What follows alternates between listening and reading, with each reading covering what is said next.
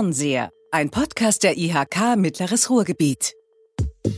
Ausbildung. Ausbildung, wie geht das heute? Ausbildung, wie sieht das morgen aus? Wie geht eigentlich Ausbildung in Corona-Zeiten? Und was kommt nach dem Shutdown, der ja hoffentlich irgendwann ein Ende findet? Wie ist die Zukunft des dualen Ausbildungssystems? Was macht eigentlich die Industrie- und Handelskammer beim Thema Ausbildung? Sind die nur für Prüfungen zuständig? Über dies und jenes und vielleicht noch mehr reden wir heute mit zwei Gästen, mit Henrich Kleibold, Geschäftsführer der IFÜREL EMSR Technik GmbH und Co. KG. Henrich Kleibold ist Mitglied der IHK Vollversammlung und ein Vizepräsident unserer Kammer. Henrich und ich sind per Du, deswegen darf ich heute auch du sagen. Henrich, herzlich willkommen. Ja, schön, dass ich hier sein darf. Und dann ist noch hier Frau Dr. Katja Fox, Mitarbeiterin bei uns in der Kammer, also eine Kollegin von mir. Katja arbeitet im Kompetenzfeld Menschen stärken und ist unter anderem zuständig für das Thema Ausbildung. Und Katja wird uns hoffentlich heute viel darüber erzählen, was die IHK von A wie Azubi Express bis Z wie zukünftige Ausbildungsbetriebe, was die IHK so macht beim Thema Ausbildung. Katja, herzlich willkommen. Ja, toll hier zu sein. Danke dir. Ich würde gerne, äh, Henrich, mit dir anfangen und wenn du dich einfach mal kurz vorstellst. Also muss jetzt nicht zehn Minuten lang sein, aber dass sich die Hörer so einen Eindruck machen können, was sitzt da für ein Typ, der IHK-Vizepräsident ist und Geschäftsführer eines großen Unternehmens? Naja, grundsätzlich sitzt da erstmal ein äh, Mensch, der Elektrotechnik studiert hat, ähm, aus Herne kommt und jetzt auch wieder in Herne gelandet ist, 51 Jahre alt ist, ähm, Familienvater äh, von fünf Kindern, ähm, 18 Jahre mit einer großartigen Frau verheiratet ist, mhm. der äh, mit Leidenschaft im Ruhrgebiet lebt und arbeitet, der mit Leidenschaft Herner ist. Also 51 und fünf Kinder sieht man dir gar nicht an. Dafür erstmal herzlichen Glückwunsch, Henrich. Das hast du gut geschafft. Und nebenher hast du aber einen wichtigen Beruf. Was macht die IFÜREL? IFOREL ist Industriedienstleister. Wir halten letztendlich die Industrie, die Großindustrie, chemische Industrie am Laufen. Ähm, wir arbeiten direkt an der Schaltzentrale in so einem Werk. Ähm, also alles, was irgendwie mit Strom zu tun hat, in den Anlagen, Pumpen, Ventile, Messungen werden in die, ähm, in die Schaltzentralen, in die Steuerstände verkabelt und, und angeschlossen. Wir beschäftigen uns mit Datenleitungen, mit Videoanlagen auf so einem Werk, Zutrittskonten. Wie, wie viele Mitarbeiter habt ihr? 700 Menschen bundesweit im Einsatz, eben auf den großen Werken. Was für Werke sind das? Was kann ich mir vorstellen? Kannst du den Namen sagen oder zwar? Oder also das sind, das sind Raffinerien, das sind große pharmazeutische Betriebe. Also wir sind an allen Niederrheinwerken der Bayer AG äh, zum Beispiel tätig. Wir sind in Frankfurt auf dem Gelände der ehemaligen Höchst AG. Wir sind bei Merck in Darmstadt, aber sonst hauptsächlich hier im Ruhrgebiet tätig. Ähm, bei der BP, bei Axalta, bei allen Großen in der Chemie sind wir tätig. Also zumindest ich habe jetzt eine Vorstellung. Ich hoffe, die Hörerinnen und Hörer haben auch eine Vorstellung. Wie betrifft dich der Shutdown? Wie schränkt der deine unternehmerische Tätigkeit ein? Oder ist, dieses, ist das in den Raffinerien, spielt das eine Rolle?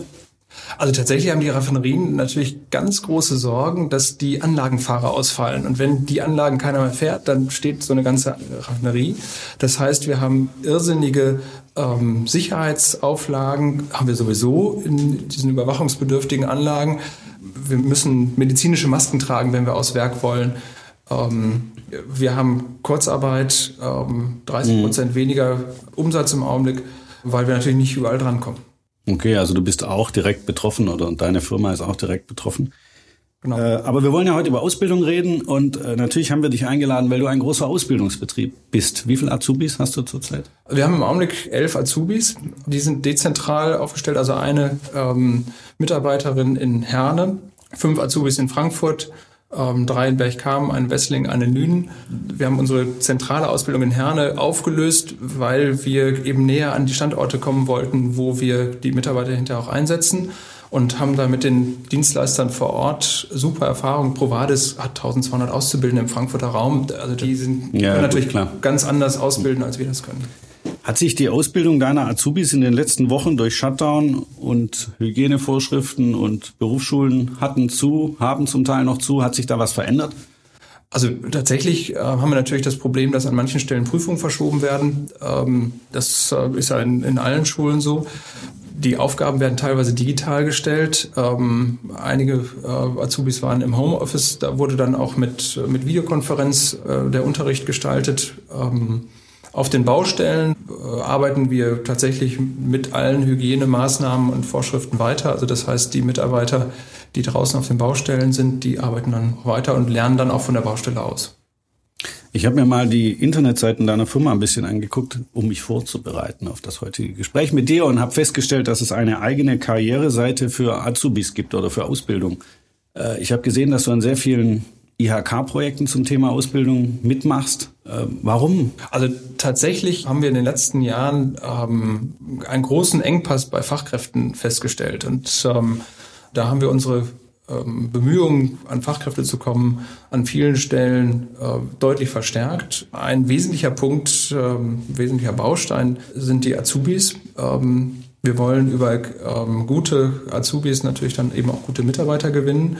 Dazu haben wir eben die Ausbildung umgestellt und sind äh, in die Regionen gegangen, haben da Partner gesucht. Ähm, wir haben eine Mitarbeiterin eingestellt, die sich ausschließlich um das Thema Recruiting kümmert und ähm, damit auch die Social Media äh, Kanäle bespielt. Also wir machen da ein intensives Social Media Marketing.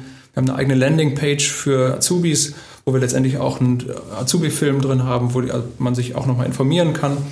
Ähm, wir sind bei durchstarter.de mit drei Azubis vertreten. Also unsere Azubis bloggen regelmäßig äh, über ihre Ausbildung.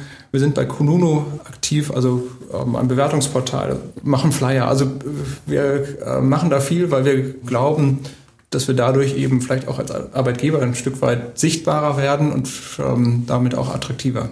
Ist das erfolgreich? Also gelingt es dir, über das Thema Ausbildung neue Fachkräfte zu gewinnen? Kriegst du gute Azubis?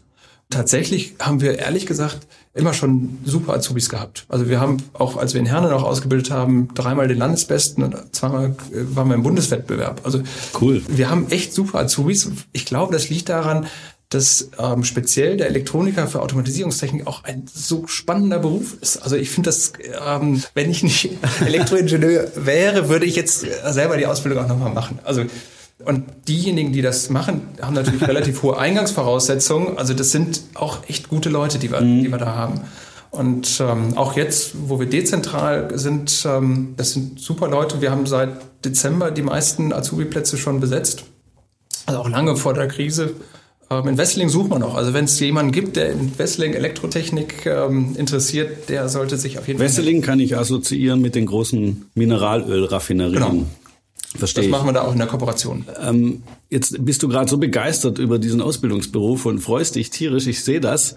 Man sagt, das sei ja die Generation Z, die da jetzt ausgebildet werden möchte. Und die seien ja so anspruchsvoll, die seien gar nicht ausbildungsfähig, die seien, ah, die brächten gar nicht mehr so die Werte mit, die man als Ausbildungsbetriebe erwartet. Ist das bei deinen ganz anders? Also grundsätzlich äh, haben wir natürlich nicht andere Menschen als äh, in der Gesellschaft. Äh, und tatsächlich merke ich natürlich, dass an vielen Stellen sich Werte verschieben, dass, dass sich auch der Umgang der Menschen untereinander deutlich verschiebt. Ich würde sagen. Heißt Werte verschieben, Werte gehen verloren oder gibt es neue Werte, die an die Stelle alter Werte treten? Also ich würde tatsächlich sagen, das sind, das sind neue Werte. Ähm, also beispielsweise sind ja äh, junge Menschen ganz anders gewohnt, Feedback zu bekommen. Also wer nach fünf Minuten keine Antwort hat, der denkt, oh Mensch, ist dem anderen was passiert. Ähm, das war früher natürlich ganz anders. Wenn ich da ans Amt geschrieben habe, dann habe ich nach einer Woche wurde ich langsam unruhig und dachte, kommt da jetzt nichts, aber frühestens. Ähm, also das heißt, da verändert sich ganz viel. Ehrlich gesagt, diejenigen, die bei uns im Unternehmen ähm, neue äh, Techniken vorantreiben, das sind die Jungen. Also wir haben jahrelang versucht, die, die Dokumentation von Prüfungen bei überwachungsbedürftigen Anlagen ähm, zu digitalisieren. Und immer, also alle wussten, warum es nicht ging. Und dann kam ein 23-Jähriger, der wusste nicht, warum es nicht ging. Der hat es einfach gemacht. Und ähm, das sind ja. die jungen Leute, die ganz anders an die Dinge äh, rangehen und viel schneller Lösungen ähm, produzieren. Also das, das funktioniert an vielen Stellen gut. Das heißt aber natürlich, dass ich eine ganz andere Führung brauche. Ich muss ganz anders mit den jungen Menschen umgehen. Ich muss ihnen viel mehr Freiraum geben als früher. Früher war es so, da gab es einen Meister, der hatte Bildung und der hat den anderen allen gesagt, wie es geht. Das geht nicht mehr, weil die Aufgabenstellung so komplex geworden ist, dass äh, der Meister, so einen Meister gibt's kann es gar nicht mehr geben. Also ich kann nicht, äh, nicht alle Dinge entscheiden. Und wenn die Mitarbeiter zu mir kommen, Herr Klarbold, was soll man tun? Kann ich denen nur sagen, was würden Sie denn tun? Die Mitarbeiter sind diejenigen, die die besseren Informationen haben und deswegen auch besser entscheiden können. Jetzt haben wir auch noch einen kleinen Ausflug gemacht in das Thema moderne Führung. Wie geht das heute? Vielen Dank, du hast mir aus der Seele gesprochen, Henrich. Katja Fox, Frau Dr. Katja Fox, zuständig für das Thema Ausbildung. Ist das äh, so eine typische Einschätzung eines Ausbildungsbetriebs, was wir da gerade gehört haben, oder ist das völlig außergewöhnlich, was Henrich Kleibold uns da erzählt? Aber stell dich erst mal vor. Ja, ich äh, Frauen reden ja nicht übers Alter, demnach äh, reicht es vielleicht, wenn ich mich selber schon äh, und in einer agilen Welt ist es so als Urgestein hier fühle, weil ich schon seit elf Jahren dabei bin. Ich schätze 34. Äh, ja, definitiv und vom Aussehen 28. ähm, ich äh, mache mit zehn äh, Kolleginnen und Kollegen das Thema Ausbildung hier. Hab früher hier auch mal was anderes gemacht, aber wir sind ja äh, in einem Change-Prozess und haben uns auch anders aufgestellt. Und ich habe gesagt, ich habe Lust auf Ausbildung, nicht immer nur auf Hochschulen. Das war früher mein Spezialgebiet äh, und habe mich dann für das Team entschieden. Aber wie gesagt, wir sind zehn Kollegen und ich höre die ganze Zeit tatsächlich dem Henrich Kleibold sehr interessiert mit fast schon großen Äugelchen zu, weil ich das super finde. Wir haben hier, wir machen ja als IHK total viel, auch im Bereich Azubi Marketing und Recruiting, äh, Geschichten mit Unternehmen und von unseren 4000 oder 5000 Ausbildungsbetrieben sind halt bei weitem noch nicht alle so weit wie Herr Kleibold mit seinem Unternehmen. Und das äh, es ist schön, dass wir einen Podcast dazu machen, denn ich möchte, dass diese Botschaft in die Welt hinausgetragen wird, denn genau das ist der richtige Weg, den Herr Kleibold geht. Also wir heutzutage sind Azubis anders. Sie nehmen nicht mehr Befehle oder äh, Anweisungen auf, sondern hinterfragen kritisch, müssen anders geführt werden. Das Thema haben wir gerade gehabt. Und dadurch sind Ausbilder heutzutage auch anders, sind eher Förderer, sind eher Coaches.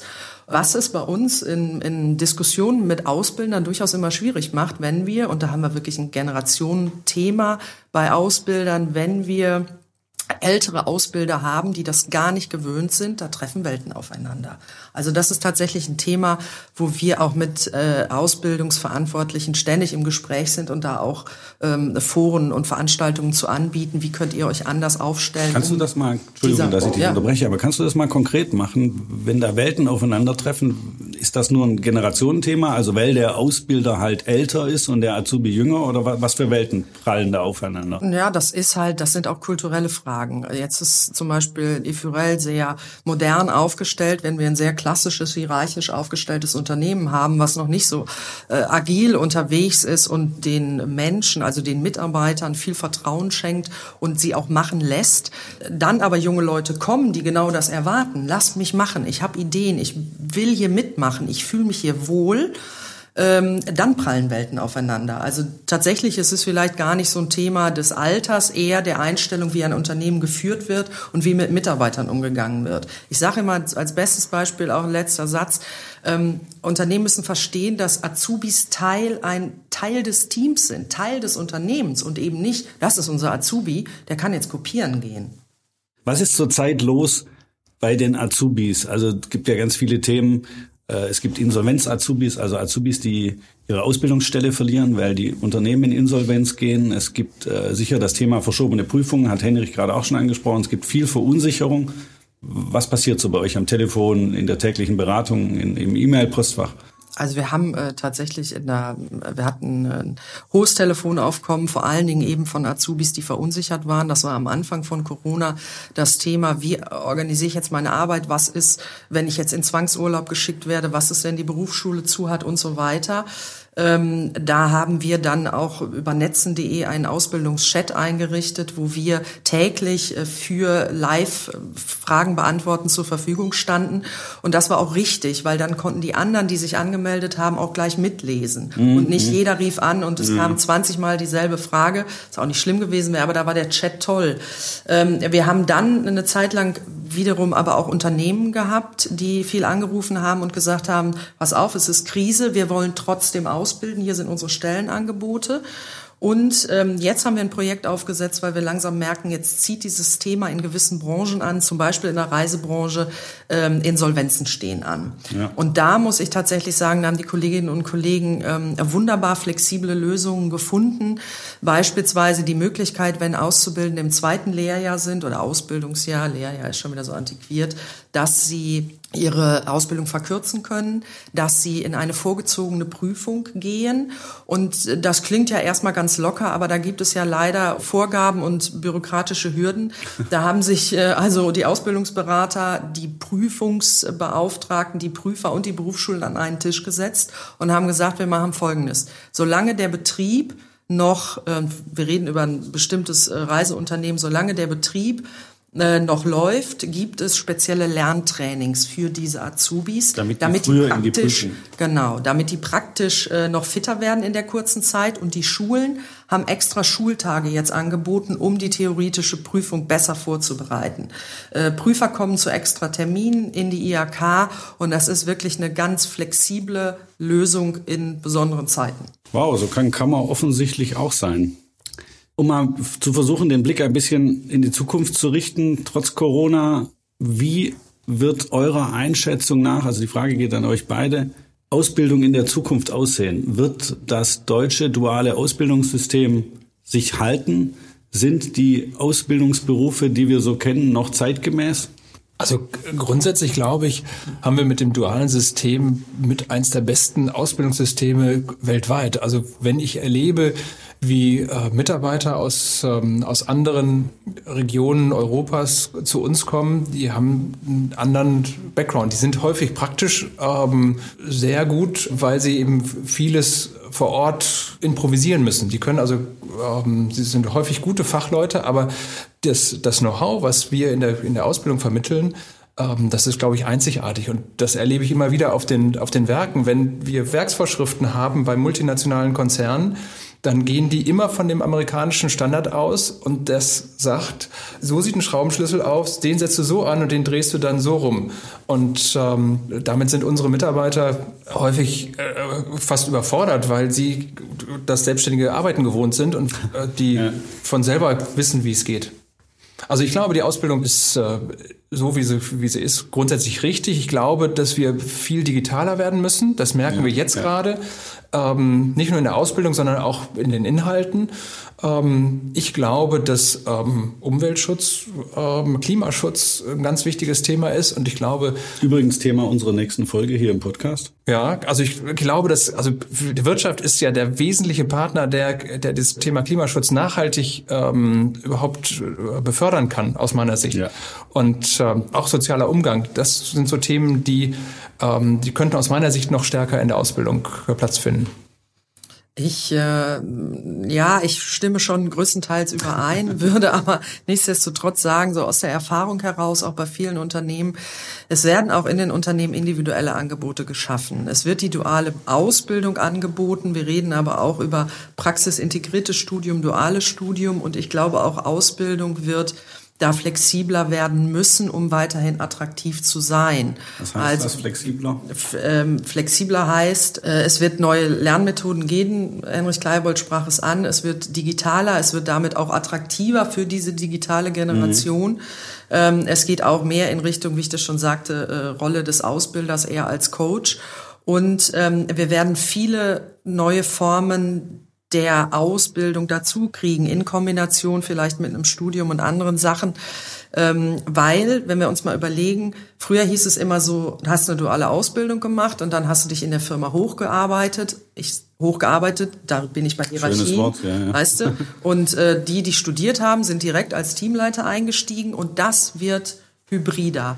Heißt also, ähm, heute guckt man mehr auf die Kompetenzen und was derjenige kann. Und wir haben ja gar keine Hierarchien mehr. Also werden wir auch ein breiteres Angebot haben und viel mhm. weniger aus meiner Sicht auf Schulnoten gucken, als tatsächlich auf Kompetenzen. Schön. Und nicht Schulnoten, sondern Kompetenzen. Das gefällt mir gut.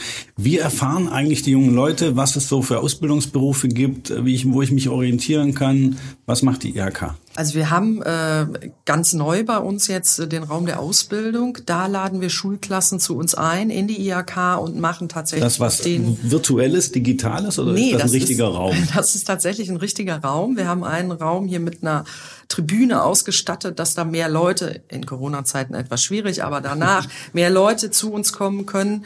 Dort ähm, machen wir sowohl so ein bisschen Entertainment mit Berufe Quiz, welche Werkstücke und welche Sachen gehören zu welchem Beruf. Das ist so der, der spielerische äh, Herangehensweise, aber dann tatsächlich auch virtuell mit VR-Brillen, weil, man mag es nicht meinen, letztens noch mit äh, der Arbeitsagentur gesprochen. VR-Brillen sind tatsächlich der Renner bei Schülern. Das ist das, was hängen bleibt. Also digital mal wieder. Äh, dort werden wir virtuelle Bewerbungstrainings machen mit den Schulen und über Berufe informieren und und so weiter. Das ist ganz spannend, weil da damit das erste Mal tatsächlich Schüler auch in die IHK kommen. Wir gehen ja, ja. sonst nur in die Schulen. Ja. Und das ist, denke ich, auch mal ein anderer Bezug. Schließlich begleiten wir sie hinterher als Azubis ja auch die ganze Ausbildung über. Cool, hört sich gut an. Kennst du den Raum der Ausbildung schon? Henry? Ja, klar. Ach so, echt? Ja, klar. Und, wie ist der? Also ich glaube, ehrlich gesagt, ich habe den letzten Stand noch nicht gesehen. Das war noch nicht alles fertig. ähm, das war noch im Aufbau. Also ich finde es das super, dass sich die IHK öffnet. Ich glaube, wir als Unternehmen müssen uns öffnen und die IHK muss sich auch öffnen. Wir müssen gucken, dass wir die, die Mauern, die um die Unternehmen rum sind, aufbrechen und also viele Fenster aufmachen und äh, die Menschen einladen in die Unternehmen und in die IHK. Okay, jetzt haben wir also sozusagen den analogen Zugang zur Kammer für Auszubildende. Gibt es auch einen digitalen Zugang? Ja, wir haben ähm, was, also digital, was wir ja machen, äh, zum Beispiel ist äh, das Thema Matching. Wir bieten, äh, sagen wir es mal so, ich sage immer, vergiss das, Tinder. Wollte ich gerade fragen, ist das das mit Tinder? Das ist das mit Tinder. das bleibt genau. hängen. Und wir machen das auch, so wie Parship es macht. Und jetzt haben wir genug Werbung gemacht, die anderen Plattformen zählen wir nicht auf. Ähm, wir laden Schülerinnen und Schüler dazu ein, äh, wenn sie eine Erstausbildung anschreiben, bei uns ins Matching zu kommen. Genauso Unternehmen, die uns ihre Stellen, Stellenangebote schicken. Das heißt, ihr bringt Azubis und Ausbildungsbetriebe zusammen. Genau. Es ist und zwar so, dass die gleich zusammenpassen. So sieht's aus. Und zwar nicht nur durch einen Algorithmus. Die äh, ja. Azubis äh, oder die Schüler füllen bei uns ein Kompetenzprofil aus, aber nicht, ich bin team, teamfähig, ja, nein, vielleicht macht keinen Sinn, sondern 40 ausgeklügelte Alltags Alltagssituationsfragen im Beruf. Ähm, die Unternehmen sagen auf der anderen Seite, welche Kompetenzen erwünscht sind auf einer Skala und dann matcht der Algorithmus. Und weil wir uns ja nicht nur auf Computer verlassen, lernen unsere Matcherinnen äh, den Kandidaten auch jeweils kennen und dann wird der an das Unternehmen quasi vermittelt. Und das sind gute Erfolge. Also die Schülerinnen und Schüler oder Interessierten, auch Studienaussteiger beispielsweise, die einmal durch unser Matching gelaufen sind, die werden in Unternehmen gut aufgenommen. Also ich finde das ehrlich gesagt auch total wichtig, dass wir nicht nur nach den Schulnoten gehen. Letztendlich früher haben wir die, die Bewerbung, die reinkamen, gesichtet und dann äh, danach schon einen Großteil aussortiert. Ähm, teilweise haben sie nicht sichten können, dann haben wir halt die eine Hälfte weggetan und dann die hatten Pech und die, die Pech hatten, die können wir nicht gebrauchen. Also alles, das war nicht so gut. Und ich glaube, dass in der heutigen Zeit ähm, die Social ähm, oder die, die, die Soft Skills viel, viel wichtiger sind noch als Noten. Ich meine, man braucht natürlich ähm, auch, auch. Da muss ich jetzt doch nochmal einhaken, auch wenn ich merke, ihr braucht eigentlich gar keinen Moderator, ihr zwei, aber was sind die tollen Soft Skills, der Generation Z? Ähm, Leidenschaft. Okay. Wir, wir gucken auf Zielstrebigkeit.